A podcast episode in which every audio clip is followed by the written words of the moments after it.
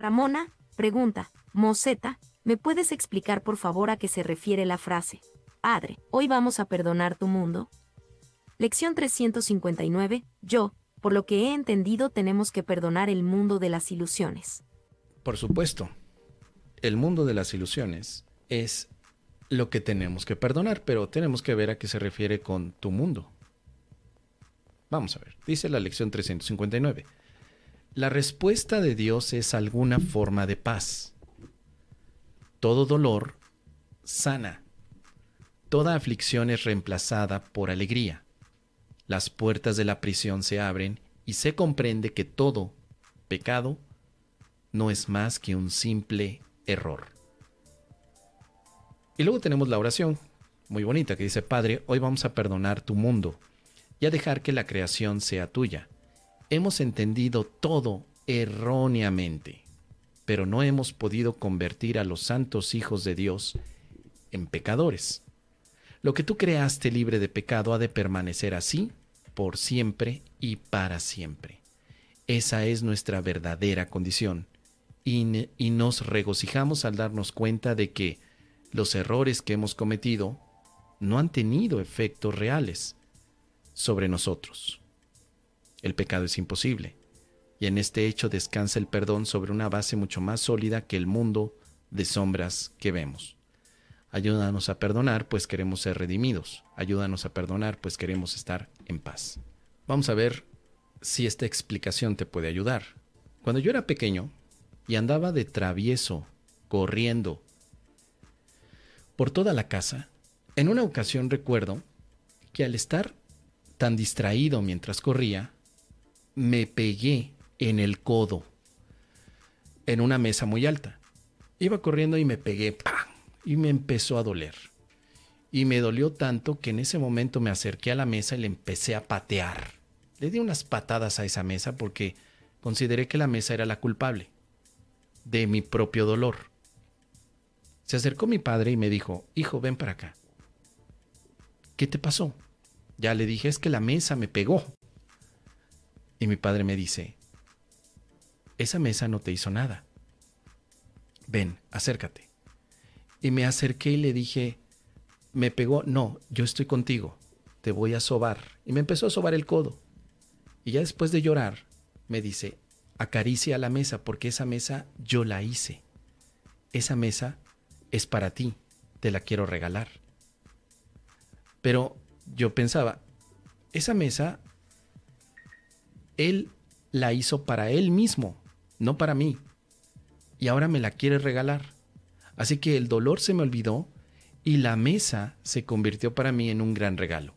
¿Entiendes a dónde voy con esto? El mundo que has visto, querida Ramona, ha representado un dolor tremendo para ti.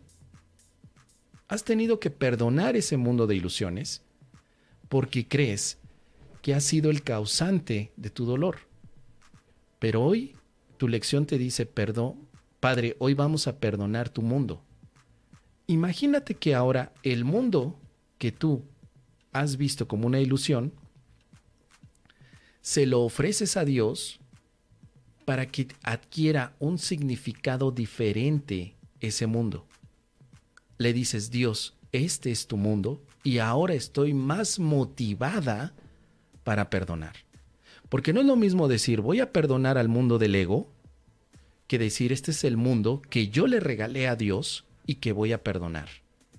Porque hay una motivación diferente. Esta frase de Padre, hoy vamos a perdonar a tu mundo, es inspiración, motivación. No es literal. Entenderíamos, por supuesto, que el mundo es una ilusión, pero es una bella forma de que en tu relación de hija de Dios con papá Dios, tú le digas, este mundo es tuyo, Padre, y en tu honor me voy a poner, en, en honor a ti, en, en honor al amor que te tengo, Padre, este que ya es tu mundo porque te lo regalo yo a ti, lo voy a utilizar para perdonar, para darme cuenta que no hay pecadores, para recordar que el error simplemente es una de las tantas cosas que pueden suceder aquí, otra forma de decir, Padre, tú estás conmigo, no hay nada que temer. Esto es un, una visión totalmente amorosa del mundo. Ojo, no estoy diciendo que el mundo lo creó Dios. Estoy diciendo que vas a colocar amor en el mundo porque ahora tiene un significado de que tú se lo regalas a Dios. Hoy vamos a perdonar tu mundo y a dejar que la creación sea tuya. Hemos entendido todo erróneamente, como en la parábola que te conté al principio. Cuando yo de pequeño me pego en la mesa, entendí erróneamente que la mesa me pegó.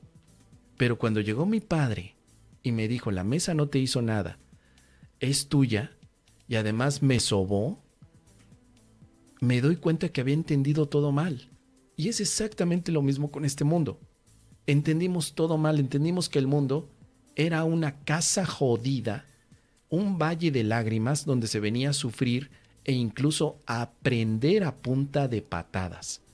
Y hoy en la lección 359 llegamos al punto de decir, este mundo ya está neutral y ahora se lo puedo regalar a mi Padre. Padre, te regalo mi ilusión. El Padre no se va a poner de quisquilloso a decirte, Ramona, ese mundo que me estás entregando es una ilusión. A mí no me regales porquerías, a mí me regalas creaciones. No, no, no. El Padre te ama tanto, Ramona, que aunque le entregues una ilusión, él te ofrece creación. Eso es amor absoluto. Entonces, podemos jugar con el tema de la ilusión del mundo y decir, Padre, deseo una respuesta de paz, deseo sanar todo dolor, deseo reemplazar la aflicción por la alegría. Así que, ¿qué gran motivación tengo de regalarte este mundo para que ahora el mundo represente para mí como practicante y estudiante de la segunda parte del libro de ejercicios, represente alegría, represente sanación, represente paz, represente la apertura de esa mente que estaba aprisionada. Esa es la parte del mundo. ¿Sí? Entonces, un estudiante que se pone las pilas, un estudiante que no se hace fanático del curso de milagros y que se queda atrapado con que el mundo es una fabricación del ego y que oh, desapégate del mundo, oh, no tienes que estar en el mundo, eh, aléjate del mundo, eh, ya no reencarnes en el mundo y no sé cuánta cosa más fanática, ahora utilizaré el mundo como el pretexto maravilloso para ofrecer amor, siempre y cuando no te fanatices, porque es lo que hace el curso de milagros en cuanto a la ruptura de fanatismo y decirte, al principio el mundo se ve simplemente como un acto de agresión a Dios y es ilusión. Pero ahora con el poder de tu mente, donde neutralizas los significados del mundo, puedes ofrecerlo a Dios como un bello altar en el que tú también participes con alegría, milagros y expiación. Y eso es lo que hace un maestro de Dios. Utilizar al mundo como un regalo divino. Y entonces ahí los ves contentos, alegres, felices, tranquilitos, relajados, no están ahí de preocupones, ni tampoco se ponen a hacer mil y mil cosas que, que, que parezcan ser desapegos del mundo. Esta es una diferencia enorme ante las prácticas de otros caminos espirituales como el budismo. Aquí vemos este mundo, sobre todo en esta lección, como un regalo de Dios. Aunque bien sabemos que no lo creó Dios, no confundamos las cosas. Solamente estamos usando un recurso pedagógico, por favor, pedagógico, para que se quite el dolor más rápido, como en la parábola que te conté al principio. El dolor que me dio la mesa, en realidad era una ilusión. Ese dolor yo me lo hice por distraído y por menso. Eso fue algo que yo me hice. Pero el hecho de que mi padre me dijera que ese que esa mesa era mía, me ayudó a poder perdonar.